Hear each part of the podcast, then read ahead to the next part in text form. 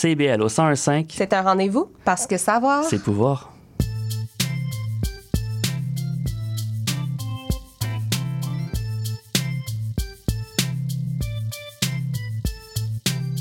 CIBL 101.5 Montréal. Vivre Montréal, Montréal. Alors, ici c'est IBL. CIBL. On entre en onde bientôt. Bientôt. Dans 5 minutes. CIBL 101.5 au cœur de Montréal. C'est intermittent jusqu'à Wellington. Vers la rive sud, congestion depuis Turcot, euh, parce qu'on a eu un accident tout à l'heure sur la 132. Bon, ben c'est clair, tu vas être en retard.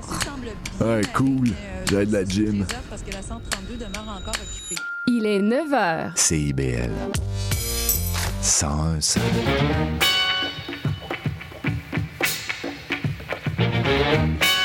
Bonjour à toutes et à tous, vous écoutez les Aurores Montréal sur CIBL, c'est la première émission du mois de décembre et ici Charline Caro, votre animatrice pour cette journée enneigée. Et aujourd'hui, euh, on reçoit la rédactrice en chef du média La Converse avant de se tourner vers une chronique sur le thème de la décroissance. Et pour finir, une entrevue avec Marie Schulz de l'OBNL Les Fresques du Climat. Alors que vous soyez au travail, sur la route ou bien tranquillement en train de vous réveiller, bienvenue sur les ondes de CIBL. Et dans l'actualité, vous l'avez sûrement remarqué, mais plus de 25 cm de neige sont tombés cette nuit sur Montréal. Après un début de saison assez calme, l'hiver enneigé est officiellement lancé. Et demain aura lieu la huitième édition du prix à part entière, une distinction décernée par l'Office des personnes handicapées du Québec, en collaboration avec le ministère de l'Emploi et de la Solidarité sociale. Il y aura donc une cérémonie virtuelle demain à 15h qui sera animée par la présentatrice Eve-Marie Lorty. Différents prix seront remis pour rendre hommage aux personnes et aux organismes qui contribuent à accroître la participation sociale des personnes handicapées. Pour euh, participer, vous pouvez vous inscrire sur le site web ophq.qc.ca. On continue sur euh, CIBL avec l'entrevue de Léla Savic, rédactrice en chef de La Converse. Mais avant ça, on écoute peut-être qu'il a du tequila dans le brain de Petit Béliveau. Il travaille fort tout le temps pour un boss qui connaît pas même son nom.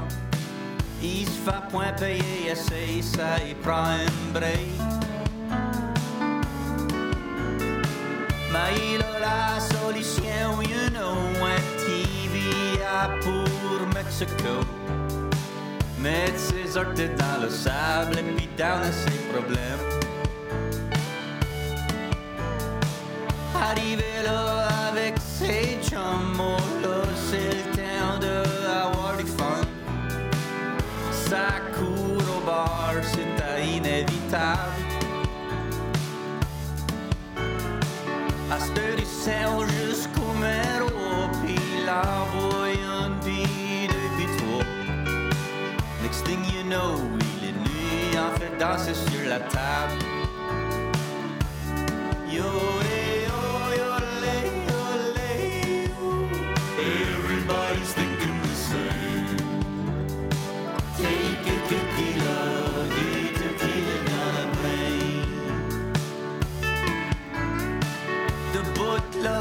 sur sa table, il croit qu'il est capable de se battre avec la whole bar. Il flappe sa gueule à tous les gars, puis braque une fight avec tout le monde là. Next thing you know, il est dans le top car. Yo,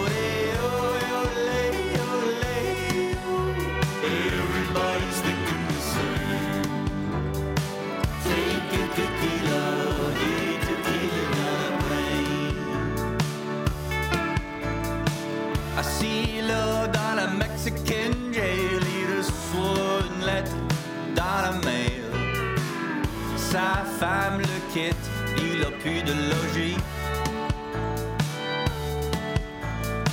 Je te dis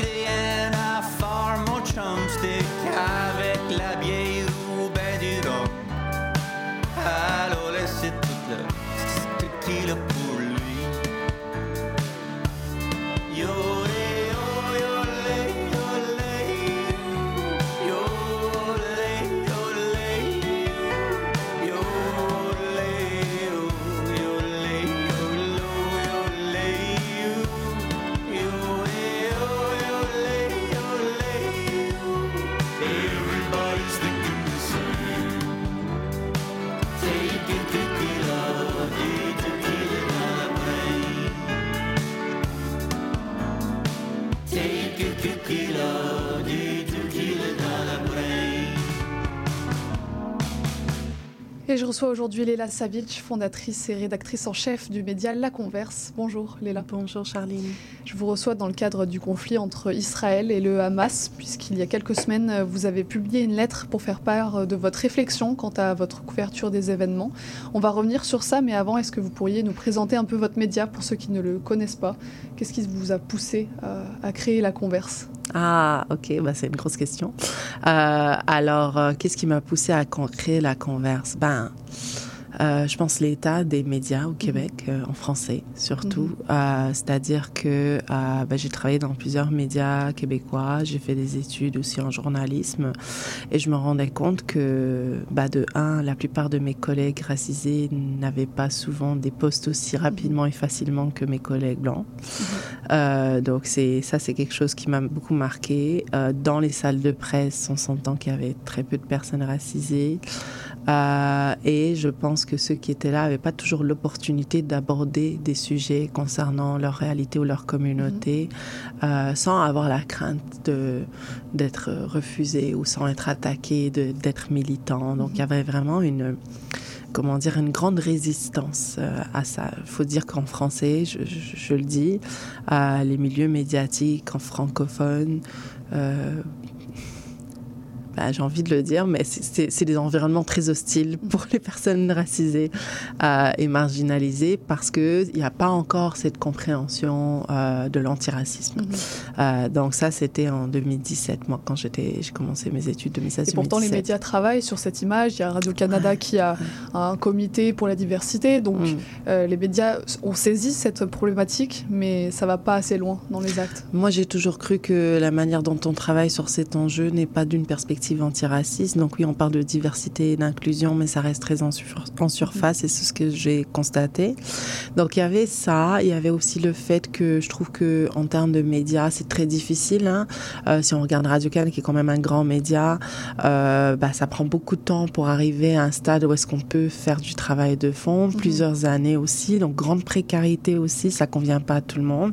Moi personnellement, ça me convenait pas et je pense que ça convient pas à plusieurs, encore plus aux personnes racisées qui ont des fois des situations familiales euh, différentes. Euh, et donc, euh, et voilà. Donc, euh, ou des réalités différentes. Des personnes qui sont en grande précarité n'ont pas toujours la chance de, de travailler en surnuméraire, par Donc, exemple. vous avez construit votre média à votre, Donc, euh, selon votre philosophie. Selon ma philosophie, j'ai fait plusieurs voyages, j'ai constaté euh, qu'il y avait plusieurs autres médias à, à l'extérieur du Québec, dans le reste du Canada, aux États-Unis, en Europe, en Europe de l'Est, euh, bah, qui faisaient du journalisme qui ressemble à celui que j'ai toujours voulu faire. Euh, donc, euh, du journalisme, comme on dit en anglais, de human rights, euh, et qui prenaient le temps de faire les choses en profondeur et euh, dont le- la mission même était de servir les communautés. Et donc, euh, c'est pour ça que j'ai créé la Converse, en gros. Vous parlez de mission, donc euh, comme vous le dites sur votre site internet, écoute, compréhension, respect sont un peu les trois mots qui vous guident. Vous vous décrivez aussi comme un média qui est au service des communautés. C'est comme ça que vous décririez votre mission? Effectivement, la Converse, notre mission, c'est de servir et représenter les communautés marginalisées à travers le journalisme de dialogue. Donc, euh, effectivement, je pense qu'il y a plusieurs euh, bah, ponts à créer. Et, et notre but, c'est de créer ces ponts-là entre euh, toutes les populations et de créer des relations à travers euh, une approche vraiment humaine. Donc, on n'est pas dans la dénonciation, on est vraiment dans le reportage. D'ailleurs, c'est pour ça qu'il n'y a pas de chronique à la Converse. Il n'y a que du journalisme. Mm. Donc, voilà. Quelque chose qui, qui peut tendre à se raréfier euh, de nos temps. On voit autant de journalistes que de chroniqueurs, c'est vrai, dans les, dans les grands quotidiens. Euh, vous dites que les histoires de chacun sont entendues à la converse. Mhm. Euh, on a besoin de récits alternatifs dans les médias. Je pense qu'on a besoin de récits tout court, de récits humains. Euh, je sais- je sais pas si alternatif, moi j'aime pas trop ce mot parce que alternatif c'est un choix. Je pense que c'est pas un choix dans notre dans notre cas. Euh, je pense que c'est une obligation aussi. Euh, donc oui, je pense que les récits de tout le monde sont importants et je pense que des fois, ben avec euh, la rapidité de l'information, euh, ce que j'appelle aussi la euh, le journalisme fast-food, on n'a pas toujours le temps de, de prendre le temps d'écouter quelqu'un. Quand on fait un article par jour ou deux articles par jour, on fait une entrevue mais on n'entend pas, on écoute peut-être, on, on entend mais on n'écoute pas. Et, euh, et prendre le temps de faire les choses correctement, d'écouter les gens, d'aller à la, à la rencontre de personnes qui veulent pas nécessairement parler aux, aux médias, donc qui sont pas toujours disponibles pour parler aux médias, bah, c'est le travail d'un journaliste. Un bon journaliste ne parle pas qu'aux personnes euh, qui répondent à- au premier coup de fil. Euh, sinon, c'est trop facile, puis bah, ça donne pas, c'est pas une parole équitable. Euh, et c'est la même chose, par exemple, dans, dans un reportage de guerre. On va pas parler qu'aux personnes qui sont toujours là et prêtes à nous parler. On va les parler à la population.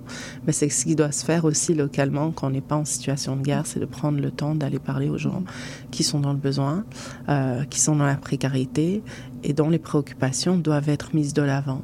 Euh, et, euh, et aussi d'aller plus loin, quoi. Donc, euh, On un va bon revenir, journaliste, ça euh, se casse la tête, Ouais, d'après moi. On va revenir Voilà. sur euh, tous ces reportages.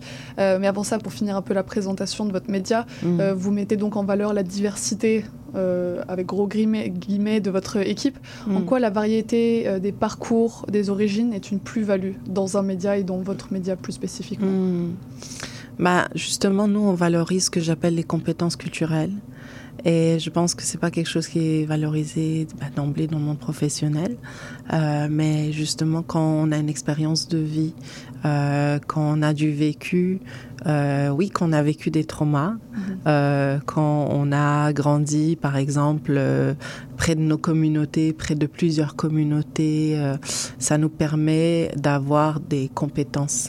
Ça nous permet de mieux comprendre certaines réalités. Et pour nous, c'est un grand plus. Donc, il y a certaines choses que je constate, par exemple, quand j'ai fait des écoles converses avec des jeunes de 18 ans, qu'ils avaient des compétences que je ne retrouverai jamais dans euh, le pool journalistique des étudiants en journalisme, par exemple. Euh, et c'est des jeunes qui viennent de quartier, des jeunes qui ont grandi dans divers pays, des jeunes qui viennent d'un endroit où est-ce que ces compétences-là, ben, ils les ont apprises. Donc, j'ai pas besoin de leur expliquer comment approcher une personne, par exemple, euh, dans un lieu de culte, comment être sensible au trauma quand il parle à une maman, par exemple, euh, comment je pourrais aller plus loin, mais bref, toutes ces compétences culturelles que d'habitude on ne nous apprend pas en journalisme, ben, les personnes qui ont ce vécu-là les ont d'emblée parce qu'elles viennent le chercher, elles viennent puiser dans ce qu'elles ont vécu, et c'est des compétences qui sont très importantes en journalisme. Or, on ne les valorise pas comme des compétences euh, dans le milieu actuel. Et euh, ben, moi, je les ai toujours valorisées parce que bah, j'ai aussi, j'en fais partie. Je pense que j'ai aussi grandi là-dedans et je voyais des fois que quand je me rendais sur le terrain ou dans certaines salles de presse, on me disait mais là, je suis surpris ou surprise. Comment t'as fait pour parler à la famille? Mais pour moi, c'était naturel en fait parce que je parlais à ces gens-là comme euh, les gens que je côtoie dans ma communauté. Et euh, ou dans des, de plusieurs communautés que je côtoie. Et je pense que euh, justement quand on parle de diversité c'est pas quelque chose qu'on voit. On voit la diversité de couleurs mais on va pas un peu plus loin. Quelles sont les compétences culturelles de cette personne? Et tout Voilà. ce qui va avec. Quel œil vous portez sur les concepts de l'objectivité de la neutralité journalistique? Bah, je pense que pour citer euh, une sociologue américaine, Lauren Code, euh, elle dit en anglais From whose subjectivity does the concept of objectivity come from? Et donc, euh, je pense que l'objectivité subjective. C'est-à-dire, les personnes qui se disent objectives ou neutres sont souvent des personnes blanches privilégiées. Et euh, ce n'est pas un privilège qui est accordé aux personnes racisées, surtout aux femmes racisées d'ailleurs. Euh, donc, il faut prendre ça en considération. Et je pense que dire qu'on est objectif, bah, c'est faux en fait. On n'est jamais objectif euh, dans le choix des sujets qu'on qu'on propose, dans les intervenants qu'on retient, dans ce qu'on retient d'une entrevue d'une heure. S'il y a trois phrases, bah, il y a quelque chose qui est venu nous chercher forcément. Donc on n'est pas des robots, on a tous des émotions, on a tous des vécus. Et c'est souvent en fonction de nos vécus, veut, veut pas, qu'on va retenir une information. Est-ce que vous, vous mettez en valeur ces vécus plutôt que de les délaisser comme on peut faire dans certaines écoles de journalistes Absolument. Vous les prenez en compte et vous les assumez. Mm. Est-ce que ça vous empêche euh, de produire un travail de qualité et objectif? Pas du tout. En fait, c'est le contraire pour moi. D'ailleurs, euh, je trouve qu'un journaliste qui a une connaissance de sa propre communauté, euh, qui a ces compétences-là, est capable de faire un meilleur travail que quelqu'un qui, qui vient complètement lambda, qui a aucune idée d'où d'où il se trouve, avec qui il parle, qui connaît pas du tout le contexte. Donc, euh, encore là, c'est des compétences culturelles pour nous. Et puis pour nous, on croit pas justement au terme de l'objectivité. Ça ne veut pas dire non plus qu'on est militant. Hein. Euh, faut faire attention. C'est-à-dire que pour moi, je crois à le concept de accuracy, fairness, transparency en français, euh, l'exactitude, l'équité la transparence, ce sont des termes euh, qui sont plus adaptés à notre perspective de l'objectivité ou la neutralité. L'écrivain, pour en revenir un peu à, la, à la, guerre qui se passe entre Israël et, le Hamas, l'écrivain Rudyard Kipling disait que la première victime d'une guerre, c'est la vérité. Hmm. Quel œil vous portez sur la couverture médiatique générale qu'il est faite du conflit? Ah, Bon, ok. Quel œil euh, Je pense que quand on n'a jamais vécu la guerre, on a tendance, euh, surtout sur aujourd'hui, je le remarque sur les réseaux sociaux, à regarder ça d'un prisme bon ou mauvais. Et puis il faut savoir que dans une guerre, il n'y a pas de bon, il n'y a pas de méchant. Euh, il y a des victimes, c'est des humains qui meurent. Et, je pense qu'il faut faire attention à ça. Mm-hmm. Euh, je pense aussi que dans, dans, les médias, historiquement, on a toujours dans les médias pris un camp. Hein. Euh, et actuellement, c'est vrai que euh, depuis longtemps, bah, il y a beaucoup de gens dans les communautés arabes, musulmanes, palestiniennes qui se sentent délaissés de la part des grands médias parce qu'ils ont l'impression qu'on a beaucoup euh, perçu des personnes israéliennes comme des victimes. On n'a pas accordé autant d'importance comme victimes aux personnes palestiniennes. Mhm. C'est quelque chose qu'on observe normalement dans plusieurs guerres. Hein. Euh, et on choisit sa victime. Mhm. Hein. Et, moi, je pense qu'il ne faut pas tomber là-dedans. Et vous dites dans votre lettre, rien n'est entièrement noir ou blanc. Oui. Euh, est-ce qu'on retrouve cette binarité dans les médias traditionnels? Oui. Ouais. Et comment vous cherchez à vous en extraire vous? Bah Justement, nous, euh, d'ailleurs, bah, on fait beaucoup de travail d'introspection avec l'équipe. Donc, je prends aussi le temps d'expliquer tout ça avec eux et elles, euh, de, de, vraiment beaucoup réfléchir à ce qu'on fait. Donc, à la converte, on fait 40 heures semaine à reportage d'habitude, mais on prend le temps vraiment de réfléchir. Mais qu'est-ce qu'on fait? Pourquoi? Qu'est-ce que ça va porter? Et la grande question que je demande, c'est est-ce que ça va porter plus d'huile sur le feu ou pas? Mhm. Qu'est-ce qu'on va faire? Parce qu'on est responsable en tant que journaliste de ce qu'on fait et le travail qu'on fait, l'entrevue qu'on fait, l'article, le, reportage qu'on fait va avoir des conséquences sur la vie des gens, des vraies conséquences. Et dans un contexte de guerre, c'est encore plus important. Et donc, euh, je pense que c'est ce qu'il faut vraiment prendre en considération. Des fois, juste en faisant un reportage, en donnant qu'un seul côté, ou représenter une communauté euh, à travers euh, deux, trois personnes qui ont un point de vue, ben, ça risque d'alimenter la haine. Et on le voit aujourd'hui. Je veux dire, la guerre, oui, est au Moyen-Orient, mais elle a des effets aujourd'hui. On voit des gens qui sont attaqués des deux, côtés. Il y a trois hommes d'ailleurs qui ont été tués récemment dans le Vermont pour apporter un kéfier. Donc, un petit garçon qui a été tué aussi aux États-Unis euh, palestinien parce qu'il parlait arabe dans la rue, si je m'abuse. Euh, donc c'est quand même quelque chose qui arrive souvent. Du côté de la communauté juive, il y a aussi beaucoup d'actes antisémites. Donc les journalistes ont une responsabilité là-dedans. Et moi, quand je vois ça, je me dis c'est un peu de notre faute parce que si on n'a pas pris le temps justement d'humaniser les personnes, de créer ces dialogues-là, ben c'est normal qu'il y a la haine. Et c'est pour ça d'ailleurs que la converse existe. Quand je parle de journalisme de dialogue, c'est ça c'est de prendre le temps de montrer les réalités parce que rien n'est noir ou blanc, mais c'est sûr qu'en 300 mots, ben, ça va être noir ou blanc. En trois minutes aussi. Vous, euh, parlez, l'humain et justement vos articles qui sont très centrés sur l'individu. Euh, dans un reportage, vous avez par exemple interrogé une mère juive euh, mhm. et une mère d'origine palestinienne. Dans un autre, vous avez eu une discussion avec deux Montréalais de confession juive. Pourquoi revenir à l'individu dans un contexte aussi globalisé de tension? Parce que on n'entend pas ces voix-là en fait. Euh, et l'individu, bah, c'est l'humain qui, qui, souffre. Euh, les personnes, euh, les plus grandes victimes de la guerre, ce sont les civils, ce sont les humains. Et euh, quand on perd quelqu'un, ben, on s'en fout de quel côté il est.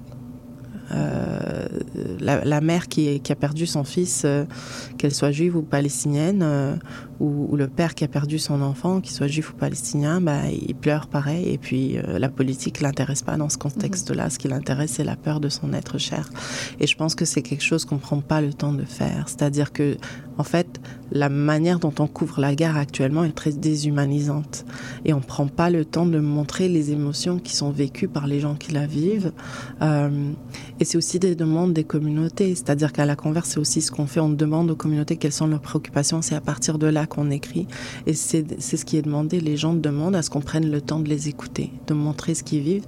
Parce que surtout, dans les deux cas des, bah, des deux reportages que, que vous nommez, ben en fait, si on prend bien le temps d'écouter, on réalise que justement les deux personnes, c'est pas un portrait noir ou blanc. Mhm. Mais si on l'aurait vu du point de vue des réseaux sociaux à travers un post Instagram ou un Twitter ou un TikTok, ça aurait pu être perçu comme ça. Mais quand on prend vraiment le temps d'écouter et de rentrer en profondeur, on se rend compte que dans une guerre, oui, il y a les, les personnes les plus extrêmes, c'est les personnes les plus loud qu'on entend le plus, mais les personnes qui vivent la situation, surtout ceux qui sont dans la guerre, n'ont pas nécessairement le moins de point de vue que les personnes qui la qui, qui l'analyse mhm. justement. Et donc je pense que c'est important de se rapprocher le plus possible de ce cercle, comme je dis à l'équipe souvent, euh, parce que je sais venant d'un pays euh, où est-ce qu'il y a eu beaucoup de guerres, que bah, que c'est pas comme l'histoire est beaucoup plus complexe que ça en fait. Très bien. Merci beaucoup euh, Léla d'être passée nous parler un peu de votre média. On peut retrouver tous vos articles sur votre site laconverse.com, c'est bien ça? Merci, oui. Merci beaucoup. On continue euh, sur CIBL, l'émission continue. Vite, vite, vite, dépêche-toi, le bingo de CIBL commence. J'arrive, j'arrive. Bon, je pense que j'ai tout, chips, breuvage, les tampons de bingo, un rouge pour moi, un bleu pour toi. Ok, ok, mais les cartes? Quoi, les cartes? Ben, les cartes de bingo. non, j'ai complètement oublié. Les cartes de jeu de bingo de CIBL sont disponibles dans un point de vente près de chez vous. Consultez la liste sur notre site web au cibl1015.com sous l'onglet Bingo de CIBL. Et venez jouer avec nous tous les dimanches dès 16h et invitez vos amis. Et surtout, pour jouer au bingo de CIBL, n'oubliez pas d'acheter vos cartes.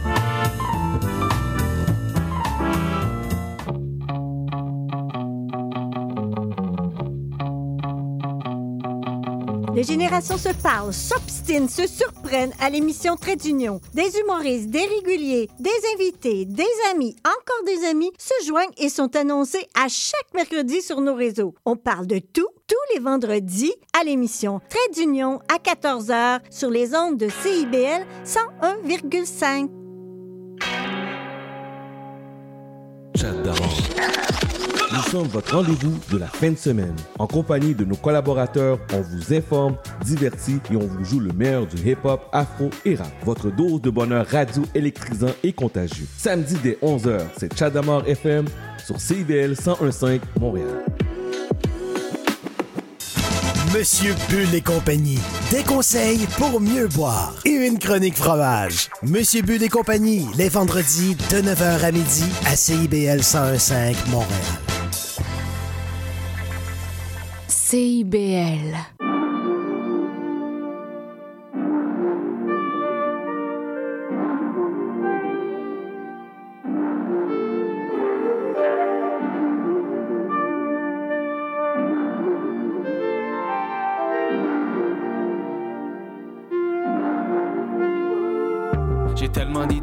Temps de les réaliser. J'suis pas pressé d'atteindre le top, je me suis promis de m'en crisser. Faut juste grounder, libérer les influences. Je sors de mon lit et puis je danse. La beauty queen dans la cuisine raconte ses rêves aux troubadours que le sommeil dans tête. Original, gros bonheur, viens faire un tour tout à l'heure. On va déposer une pelletée de love sur tes malheurs, c'est comme ça que ça se passe. On roule sur l'or de fou, puis on jase de tout. Bouteille de rouge, comme si on avait le compte de Jay-Z puis Queen Bee. Pour un moment, on était JC puis Lily. Sonner neuf, on va get really, really humble. Mon souhait le plus cher, c'est que le monde dorme pas sur les shit qu'on sort. Ils sont bien dans leur confort. On arrive sur le tard, on arrive sur le tard. Bouge ton corps. Tout le monde au monde voudrait vivre plus fort. On arrive sur le tard, bouge ton corps. Tout le monde au monde voudrait vivre plus fort. On arrive sur le tard, bouge ton corps. Tout le monde au monde voudrait vivre plus fort. On arrive sur le tard, bouge ton corps. Le monde au monde voudrait vivre plus fort. Je veux partir au vent comme un cerf-volant. Faire gagner l'équipe avec un coup franc. Rentabiliser mon temps de temps en temps. Pas trop être gentil sans être méchant. Et check-moi une business qui est tentante. Je vais la faire ma place, je vais le prendre le temps. Ma paresse, ma folie, ma désillusion. Voudrais prendre le dessus sur ma raison. Sauverait comme le field d'être sur Paname sur le plateau. Faut get shit done. Hit le home run. Proche de mes scènes, je m'en vante à personne. Stack, on stack, on stack, on try. On stack, on try. On arrive dans le sens contraire. On stack, on try.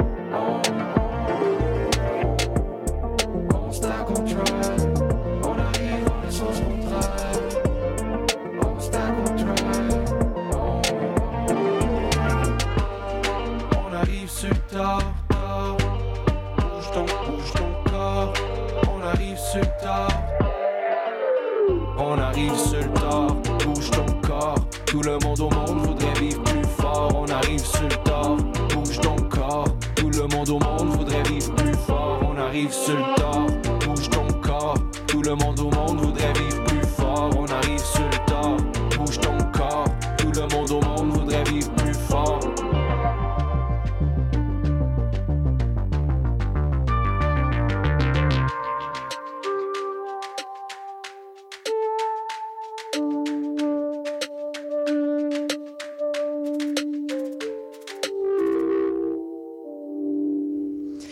écoutiez Host de Jean L'Océan. Et aujourd'hui, je reçois Jérémy Bouchez, mem- membre du comité scientifique de Polemos, un groupe de recherche indépendant sur la décroissance. Bonjour, Jérémy. Bonjour.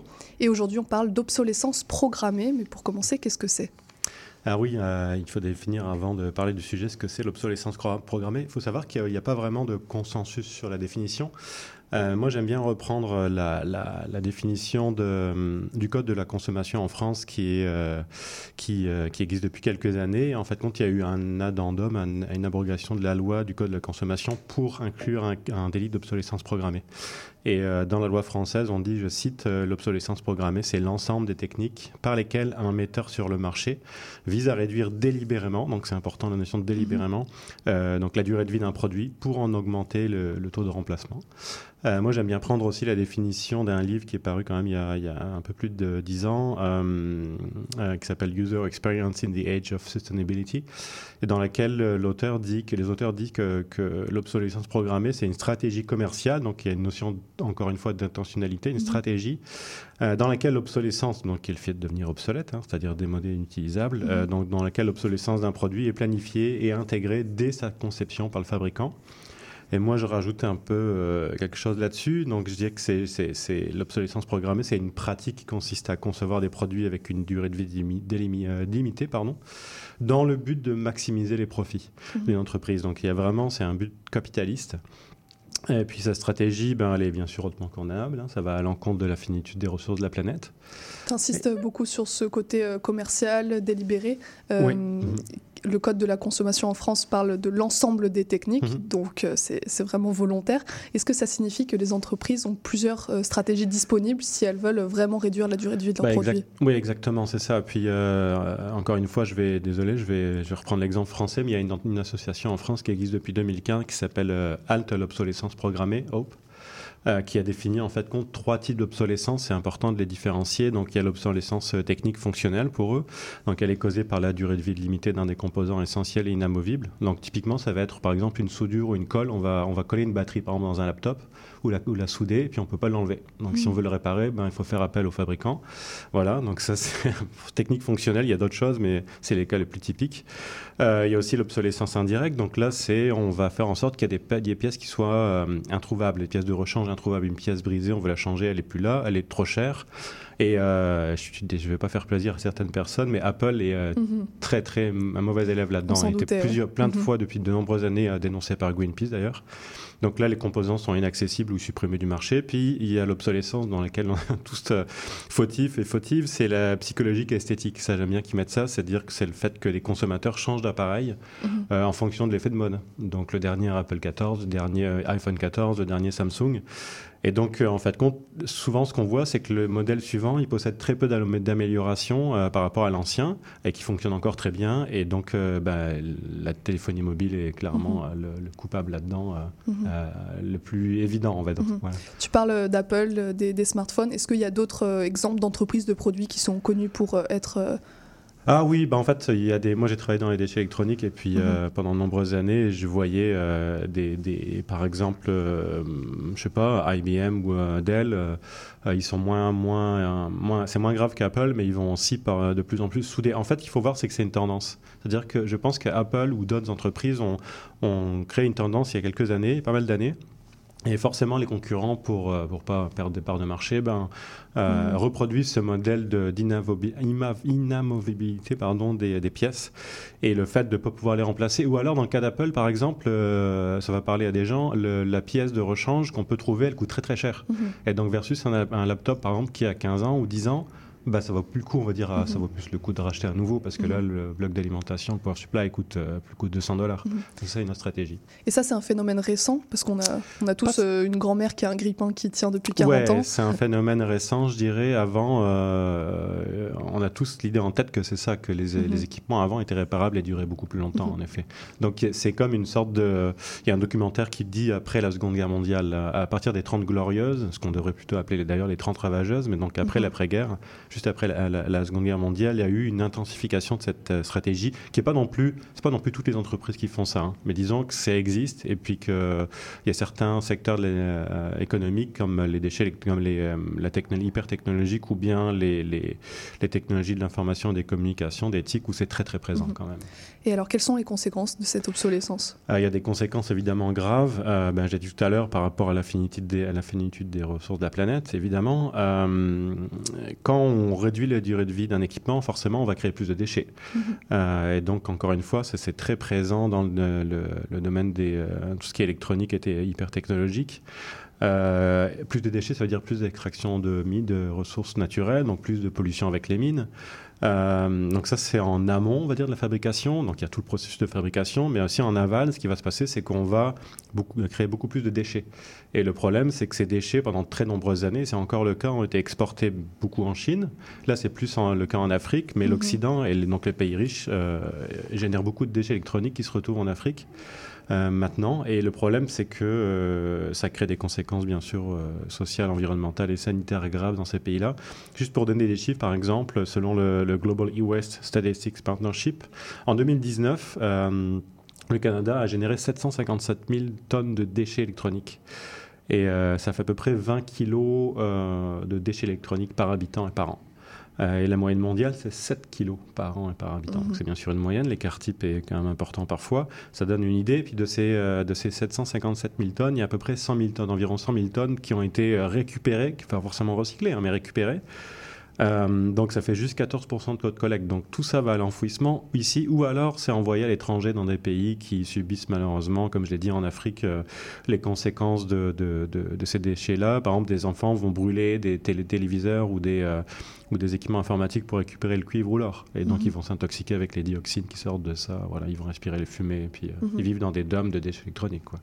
C'est les conséquences, elles sont, elles sont très graves euh, pour un problème qui, pourtant à la base, est- paraît superflu. Mm. Euh, Est-ce que le grand public est, est sensible à ça? Est-ce Mm. qu'il est au courant de la situation déjà? Malheureusement, pas assez. Moi, je dirais qu'il n'y a pas assez de campagnes, euh, euh, soit de- des États, soit des associations qui font quand même du travail important, mais pour aller euh, faire prendre conscience de ça. Et on est tous pris et toutes pris dans, des, dans une frénésie de consommation. Euh, là, on va arriver bientôt. on a vu le Black Friday, hein, comme tous les jours, Mhm. le vendredi, tous- tous les ans, le vendredi fou, il y a une consommation de d'équipements importants, donc on est pris dans un système qui nous incite à consommer. Et donc, euh, même si les gens en ont conscience, ben, il y a, comme j'ai dit tout à l'heure, l'obsolescence esthétique ou, euh, ou psychologique qui agit, et donc euh, il y a cette envie de consommer, mais il y a consommation parce qu'il y a production. Mhm. Et donc il faudrait aussi expliquer aux gens que le but, c'est final, c'est- ce serait de diminuer la quantité d'équipements mis en vente. Mais on n'y est donc, pas encore. On n'y est pas encore, on est très loin de là. oui.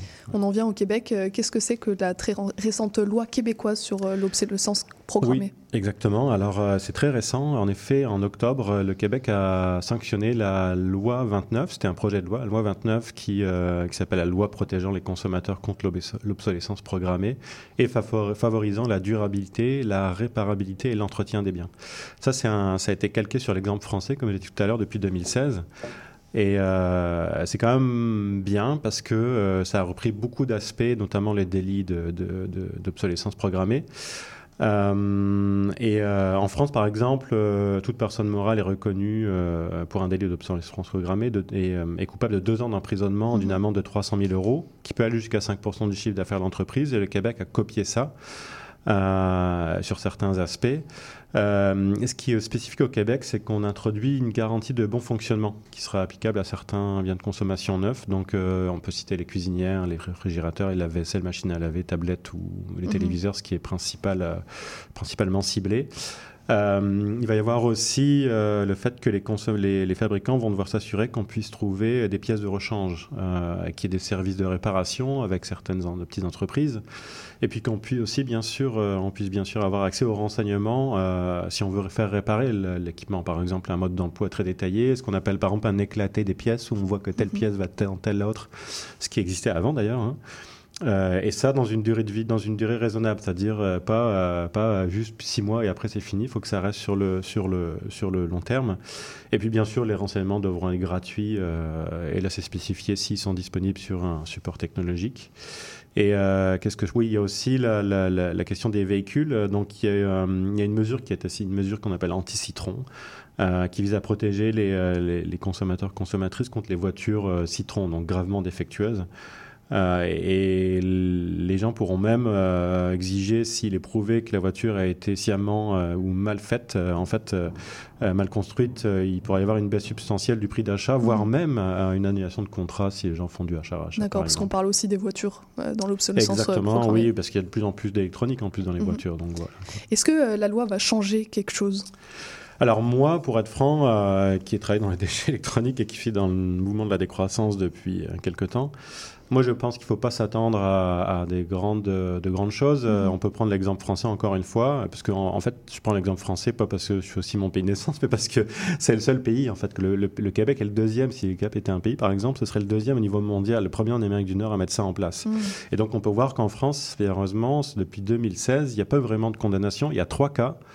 euh, dans lequel les deux premiers cas, il y a toujours un procès en cours. Euh, c'est euh, en France, il y a une association qui s'appelle euh, l'Union fédérale des consommateurs que choisir, donc qui a porté plainte contre Nintendo. Euh, c'est toujours en procès. Et euh, il y a aussi l'association Alta l'obsolescence programmée qui a porté plainte contre trois fabricants d'imprimantes.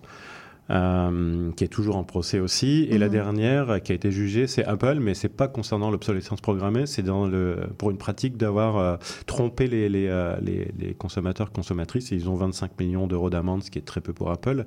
Donc voilà, on n'a que trois cas, dont deux n'ont pas encore été jugés depuis euh, depuis 2016. Donc euh, je pense pas qu'au Québec, il faut voir une dans les prochaines années une vague de procès. Et pourquoi Pourquoi ça marche pas? C'est quoi les obstacles principaux? Alors les obstacles principaux, c'est parce que c'est très difficile d'aller prouver. euh, le fardeau de la preuve est énorme pour le- le- les associations et les consommateurs consommatrices d'aller prouver que, que l'entreprise a sciemment euh, utilisé une stratégie pour, euh, pour réduire la durée de vie de l'équipement. Et euh, c'est bien ça le problème. Et c'est pour ça que moi je pense qu'il ne faut pas s'attendre à des choses euh, importantes. C'est quand même une bonne chose. euh, que c'est quand même une bonne chose que la loi existe. On va on va pas se le cacher. Le Québec montre l'exemple. Mais il faut pas non plus. je veux dire, on est dans un système capitaliste. C'est sûr que c'est pas une loi qui va changer les choses. Ça envoie un très bon signal. Mais euh, aller montrer qu'il y a une intention volontaire, c'est très difficile. Mhm. Et on l'a vu avec la France d'ailleurs. Et d'ailleurs, la, la- la- la- la législation française a été abrogée après pour enlever un- une mention qui était euh, le fait d'augmenter, d'en augmenter le taux de remplacement, ce qui, fait, ce qui faisait en sorte qu'il fallait aller le prouver. Et donc en enlevant cette mention-là, ben, on n'a plus euh, cette difficulté à aller le prouver. C'est pas une bonne chose parce que ça veut dire qu'il y a quand même un taux de remplacement euh, et que ça a été fait exprès, mais sauf que là, on va s'attaquer plus à, à- à, on va dire, à la, à la cause première de, de, de- de l'obsolescence qui est une stratégie. Et, et les avocats de ces entreprises-là jouent là-dessus. hein. Mhm. Donc le problème vient de la loi. C'est quoi les points faibles de cette législation? Bah, la loi, ça- comme je viens de le dire, s'in- s'intègre dans un cadre capitaliste, donc euh, c'est hyper difficile d'aller. euh, le, le système économique dominant fait pas en sorte que ce soit facile euh, d'aller d'aller prouver ça. Et encore une fois, le fardeau de la preuve est sur les gens qui consomment et pas sur les producteurs. Mhm. Ça devrait être l'inverse. Ça devrait être les producteurs qui montrent que leur produit fait- est là pour durer euh, euh, longtemps. Mhm. Ok, c'est ça le problème. Alors pour tous ceux que, celles et ceux qui nous écoutent, c'est quoi le message à retenir euh, vis-à-vis de l'obsolescence? Oui. Alors le message, euh, ben, comme, euh, comme je viens de dire, la loi est là dans une perspective de, renforcement de la prise de conscience de l'existence de l'obsolescence programmée. Après, il ne faut pas non plus penser que tous les objets sont, victimes de l'obsolescence programmée, mais c'est comme j'ai dit, c'est un premier pas encourageant. Mais moi, ce que j'aimerais dire quand même pour terminer, pour conclure, c'est qu'il serait quand même naïf de, penser que ça suffira à réduire substantiellement les, les conséquences mmh. de l'obsolescence programmée des déchets électroniques. Euh, parce qu'encore une fois, on est dans un, un, système économique productiviste, consumériste. Et mmh. donc, c'est sa raison d'être. Euh, il, faut, il faut que les gens comprennent que, euh, que tant qu'on ne s'attaquera pas à ce système de productivisme, donc à la production et pas à la consommation, la consommation existe parce qu'il y a production, eh ben on pourra faire ce qu'on veut, mettre des lois, il faudra aller beaucoup plus loin. Et, euh, et, légiférer même à niveau mondial, ce qui est mmh. beaucoup plus complexe. Et, euh, et nous, c'est ce qu'on dit dans le mouvement de la décroissance, c'est attaquons-nous à la production. Et moi, je pense qu'il faut voir l'obsolescence programmée comme c'est un, un bon exemple en fait de l'arbre qui cache la forêt. C'est l'arbre qui cache la forêt du productivisme, euh, qui est, je rappelle, une idéologie qui se base sur, sur le fait que l'accumulation des biens matériels contribue, contribue à accroître le bonheur. Or, de plus en plus d'études scientifiques montrent que plus on consomme, plus on produit c'est pas corrélé en fait avec le bonheur. Et donc c'est vraiment une réduction pour un, un buen vivre, un bien vivre, comme disent euh, certaines populations autochtones du Sud. Et ben, il faut réduire sa dépendance aux, aux biens de consommation et, et, donc moins les produire. Avant tout. Très bien, ben, le message est passé. Merci beaucoup Merci. Euh, Jérémy pour cette chronique. Merci. On retrouve un autre membre de Polémos euh, dans un mois. Merci beaucoup et puis Merci. à bientôt. Bonne journée. Restez avec nous sur CIBL pour la prochaine entrevue. Et avant ça, on écoute Quand vient le temps de Bardot.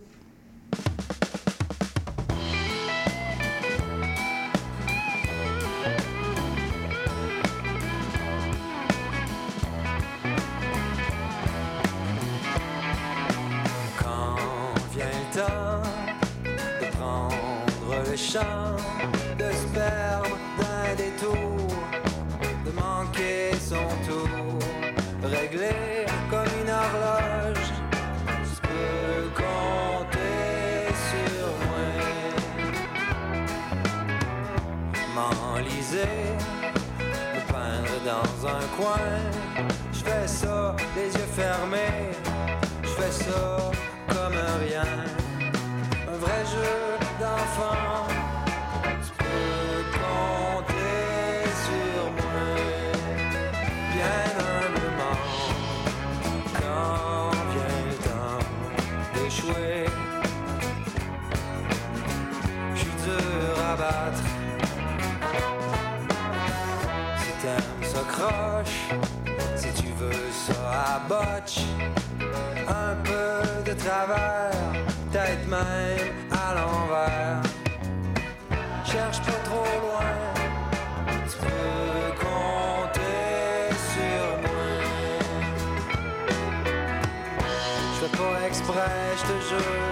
Ça vient tout seul je sais j'ai ça dans le sang chaque fois, je me promets de suivre le manuel, de faire ce qu'il faut, de prendre le temps. Mais je perds le fil, je fais tout ce qu'il faut pas, c'est plus fort que moi. Bien humblement, quand vient le temps d'échouer infaillible. Je veux pas me vanter, mais quand vient le temps de toucher le fond, je suis un vrai champion. Si on apprend de ses erreurs,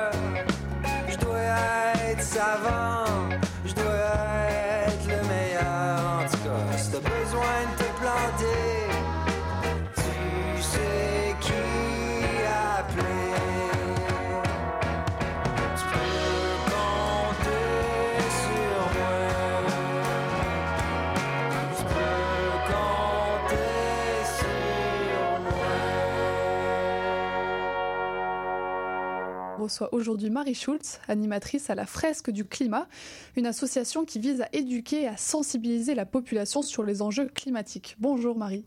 Bonjour Charline. Est-ce que vous pourriez tout d'abord nous présenter en, un peu plus en détail la mission de la fresque du climat? Oui, alors la fresque du climat, euh, donc c'est euh, c'est une association qui s'est donné vraiment la mission de faire connaître euh, le contenu des rapports du GIEC. Donc le GIEC, euh, c'est le groupe d'experts euh, intergouvernementaux sur l'évolution du climat. Et c'est sûr qu'on n'a pas tous le temps de lire un rapport de 2000 pages. Donc en fait, c'est euh, le, le, but, c'est par un atelier euh, ludique et collaboratif de découvrir euh, vraiment ces bases scientifiques qui sont dans le rapport du GIEC. Donc démocratiser en quelque sorte tous ces enjeux liés au climat. Exactement, donner accès à l'information au, à plus, au plus de monde possible. Alors la fresque, fresque du climat a été créée en France en 2018 et est désormais présente dans plus de 130 pays, aussi euh, au Québec, à Montréal. Euh, c'est donc une association qui se développe euh, de plus en plus. Oui, oui, oui, ça a très bien marché. C'est vrai que ça a commencé en France et devant le succès de ces ateliers, euh, bah, ça a essaimé dans le dans le monde entier en fait. Mmh. Et bah, au Québec, c'est une communauté qui est en très forte croissance. moi, ça fait un peu plus d'un an que je suis formée à l'animation. À l'époque, on était un peu plus de 150 et maintenant, je j'ai arrêté de compter, mais on est mmh. plusieurs centaines au Québec. Bon, on va revenir un peu sur cette croissance mmh. exponentielle, comme comme l'association le dit. À Montréal, où est-ce qu'on peut retrouver l'association? Alors à plein d'endroits, franchement alors il y a des événements euh, multifresques euh, à la Maison du Développement Durable qui sont super intéressants, organisés régulièrement. Mais vous les trouvez aussi dans plein de lieux communautaires, euh, par exemple selon l'espace des possibles, euh, aussi dans les bibliothèques. Euh, c'est très très euh, très très répandu en, au tiers lieu Montréal aussi. Donc il y a plein de plein d'endroits où la fresque est donnée. Le meilleure façon, la meilleure façon de trouver un atelier, c'est de regarder sur les réseaux sociaux en fait okay, où ces ateliers sont annoncés. Donc, Et il y en a aussi ailleurs qu'à Montréal d'ailleurs. Donc c'est pas des événements fixes, il y en a un peu de partout non. dans la ville, à Montréal et puis même partout voilà. au Québec. Euh, c'est ça. Ok, très ça. bien.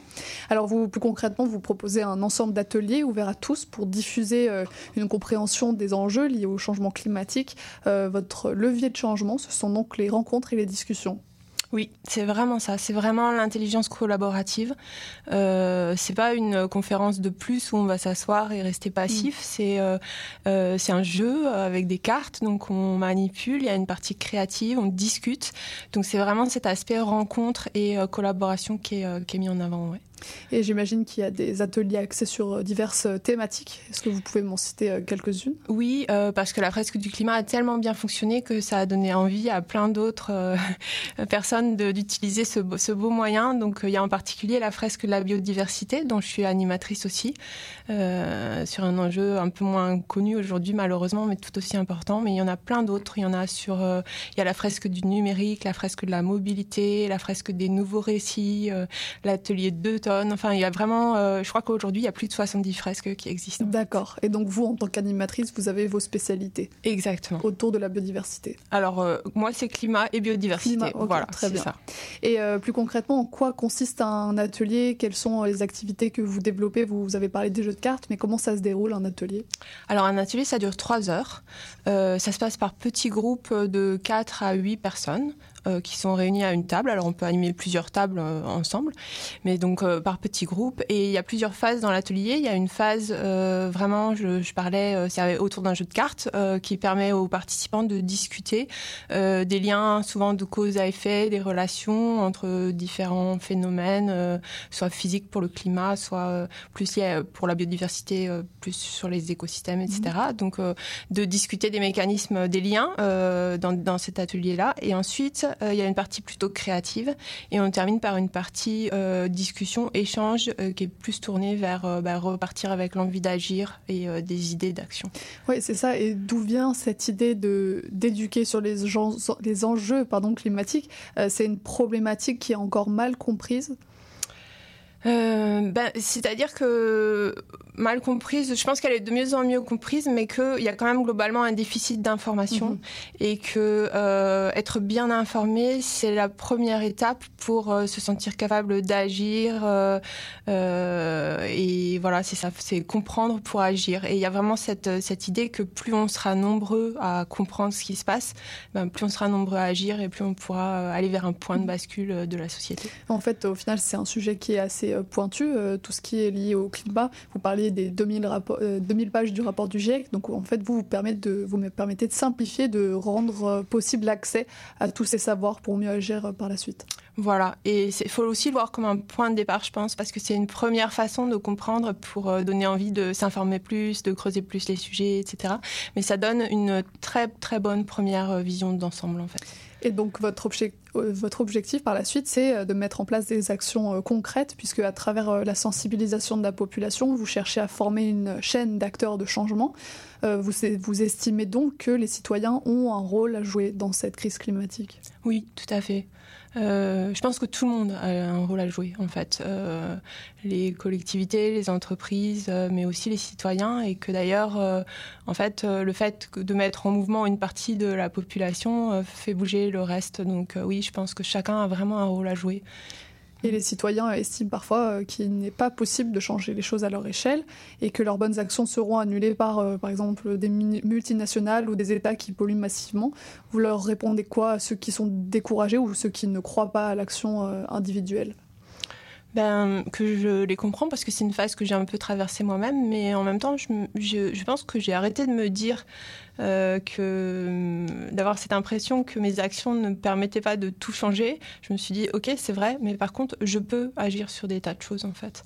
Et donc, quand on change ce, regard-là et qu'on commence à se mettre en action, ça a été mon cas. On commence par des petites choses, puis on se rend compte qu'on peut faire des choses qui ont plus d'impact euh, et qui finalement vont toucher les collectivités et les entreprises aussi, parce que chaque citoyen, enfin beaucoup de citoyens sont impliqués dans des entreprises. Tout le monde peut s'impliquer dans son quartier, dans sa collectivité. Donc en fait, tout ça, c'est très lié. Et ce genre d'action individuelle, ça consiste en quoi? Vous avez des exemples de ces petits gestes au quotidien, comme on en parle souvent? Oui, alors euh, euh, ce qui est important pour moi, c'est de reconnaître que euh, euh, ces sujets demandent un cheminement personnel et qu'on est tous à des, à des stades différents sur notre chemin. Et euh, dans les ateliers, on a aussi bien des gens qui vont commencer à leur niveau à trier des déchets, euh, faire attention à ce qu'ils achètent, à leur alimentation. C'est des beaux gestes et c'est très important. C'est un bon point de départ.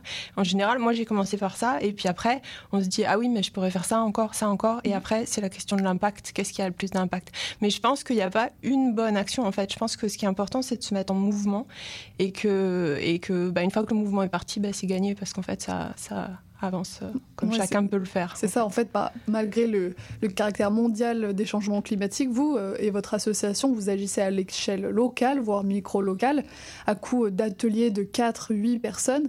Euh, vous adoptez donc une approche qui est personnalisée, qui est humaine, face à un problème qui est global au final. Oui, mais une chose qui est importante, c'est vraiment l'effet boule de neige. Parce qu'en Oui, fait, moi, je, je, je suis devenue animatrice alors que j'ai pas de compétences particulières sur le, sur le climat et sur la biodiversité. Ce qui se passe, c'est qu'une fois qu'on fait cet atelier, une des actions qui est proposée, c'est de devenir soi-même animateur. Et donc, en fait, c'est ça qui a permis un développement si rapide, en fait, de, cette, de cet atelier. C'est que à chaque, enfin, peut-être pas à chaque atelier, mais très, très souvent, des gens décident de devenir eux-mêmes animateurs. Et c'est ça qui permet cette accélération incroyable. Oui, et puis malgré cette approche euh, individualisée, l'association a tout de même rejoint euh, plus de 1 million de personnes à travers le monde. Donc à coup de- d'ateliers de 8 personnes, on, on arrive euh, à faire les comptes. Euh, et je voulais savoir aussi quel était le profil des personnes qui participent aux ateliers. C'est des connaisseurs, des curieux, en termes d'âge, de milieu, qu'est-ce qu'on peut retrouver? Alors honnêtement, euh, là, là, ça s'adresse à tout le monde. On peut, euh, on peut avoir à la fois des gens qui euh, n'y connaissent vraiment rien et des gens qui se sentent déjà spécialistes et qui sont sensibilisés. Mais ça apportera quelque chose à tout le monde. Et euh, c'est déployé aujourd'hui euh, bah, à la fois dans le, dans, un, dans le milieu grand public. Donc là, c'est plutôt sur la base du volontariat. Mais par contre, c'est déployé aussi en entreprise euh, de façon systématique, donc avec des gens qui ont moins envie d'être là, etc. On a une variété de profils qui est énorme. Et c'est ça aussi qui fait la richesse de ces ateliers. Euh, un atelier qui se passe bien, c'est aussi un atelier où il y a des interactions entre des gens qui sont pas euh, dans les mêmes contextes. Et euh, moi, les ateliers que j'ai vraiment aimé animer, c'était par exemple euh, quand il y a eu des discussions intergénérationnelles ou alors des gens qui venaient d'environnements complètement différents. C'est ça qui donne aussi la richesse de ces discussions. Donc vraiment, ça s'adresse à tout le monde. Et vous parlez de ces personnes qui n'avaient pas forcément envie d'être là, qui sont contraintes par exemple à venir par leur entreprise. Est-ce qu'à la fin, vous arrivez à les convaincre de l'utilité de votre mission? Alors, euh, c'est difficile hein, de savoir à la fin qui est convaincu. Euh, souvent, la- les, les gens disent qu'ils n'ont pas vu le temps passer et qu'ils ont passé un bon moment, ce qui est déjà une, une très bonne chose. Et, et je pense, moi, vraiment que ça, en fait, ça plante une graine dans, chez tout le monde. Après, euh, à quelle vitesse ça va donner quelque chose, euh, c'est... euh, c'est C'est difficile à c'est dire, ouais. l'avenir qui le dira. ouais.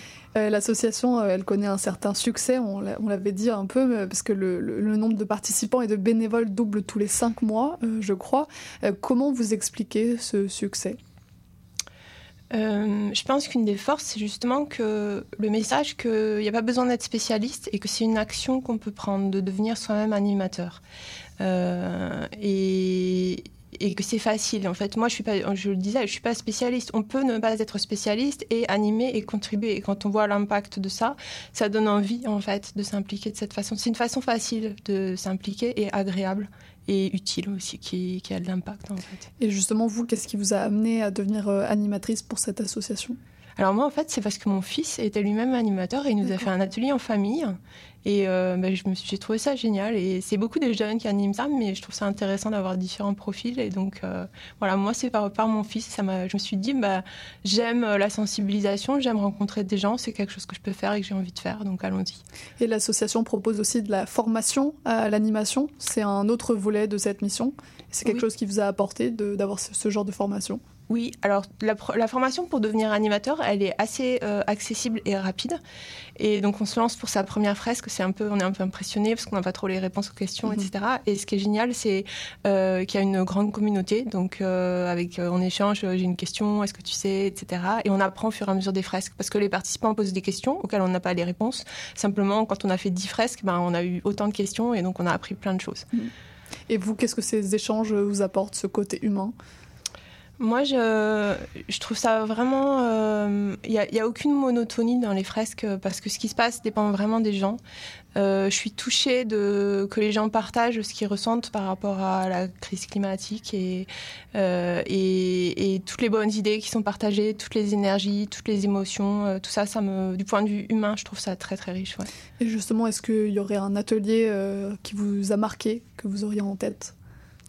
Euh, un particulièrement, mais je réaction, disais, euh. oui, je disais tout à l'heure euh, un atelier où il y a eu plusieurs générations en fait, Mhm. et ça revient un peu à ce que la question de tout à l'heure sur les petits gestes. en fait, il y, a- il y avait des très jeunes, enfin très jeunes, 18 ans, qui étaient vraiment engagés dans des manifestations, des associations, du militantisme, et des plus anciens qui étaient plutôt dans du tri des déchets, etc. Et c'était super chouette d'avoir les échanges et de voir les chemins parcourus différents et que tout ça c'était complémentaire finalement. Et euh, pour finir, qu'est-ce que vous aimeriez dire aux auditeurs, aux auditrices qui nous écoutent pour leur donner envie de participer à ces ateliers? Mais surtout, n'hésitez pas, il y en a partout euh, de proposer. C'est passer un bon moment, euh, apprendre plein de choses et euh, avec une richesse euh, d'échange. euh, je pense qu'on a tous besoin d'échanger sur ces sujets, que c'est toujours des bonnes, euh, des bonnes occasions de le faire. Donc, euh, lancez-vous vraiment. Eh ben, merci beaucoup euh, Marie d'être venue nous parler de votre mission au sein de l'association La Fresque du, du Climat. On peut vous retrouver sur euh, Facebook, c'est ça? Euh, L'association, euh, oui, voilà, sur Facebook, euh, sur, euh, sur Instagram, euh, sur. LinkedIn. Pour retrouver toutes les voilà, informations. Très bien. ouais. Eh ben, merci beaucoup euh, d'être passé et puis bonne journée. Merci Charline. Slack le steak, slack le. Si tu veux sauver la planète, slack le steak. Après les casseroles, des fourchettes, révolution dans ton assiette. Prends ton grabat, puis ta courgette, puis slack le steak. Slack le steak, slack le steak. Regarde ces bêtes mal élevées, puis slack le steak. Tellement que les poulets de Kentucky auraient préféré n'être pas des tranches de dures à digérer au slack le steak.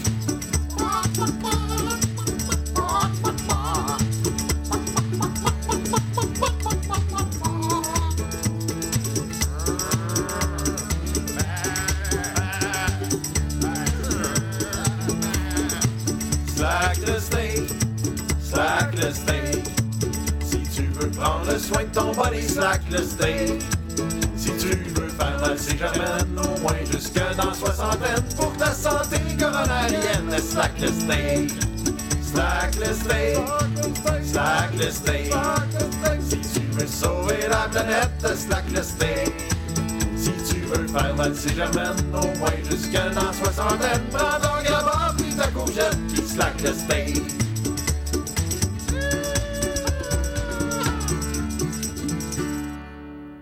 C'était Slack le steak de Barnabé. Pour nous, euh, l'émission d'aujourd'hui touche déjà à sa fin. Je remercie Léla Savic, Jérémy Bouchez et Marie Schultz euh, pour leur venue euh, au micro des Aurores Montréal.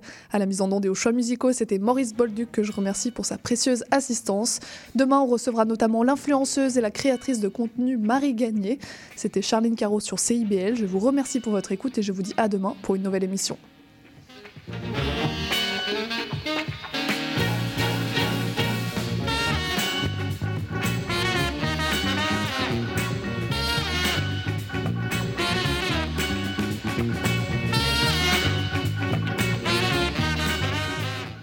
Nous sommes tous réunis ici aujourd'hui pour nous rappeler le passage sur cette terre de Martin. OK, on arrête ça ici. On remballe l'urne, on oublie les fleurs, on range les vêtements de deuil. Parce qu'il n'y aura pas de décès.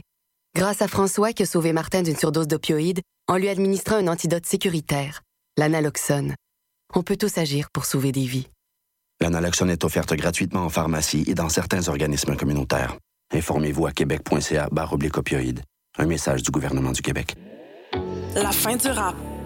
Une émission 100% hip-hop d'ici et d'ailleurs qui ne vous laissera jamais sur votre appétit. On vient juste reprendre ce qui est à nous. On a le flow, on a le flair. Tout Gucci, comme le flair. Ice, ice, on enfer. Laisse faire, légendaire. Rassasiez vos oreilles à chaque semaine avec Aldo, Arnaud, JL, Marie-Lee et Veda, les lundis de 19h à 21h à CIBL.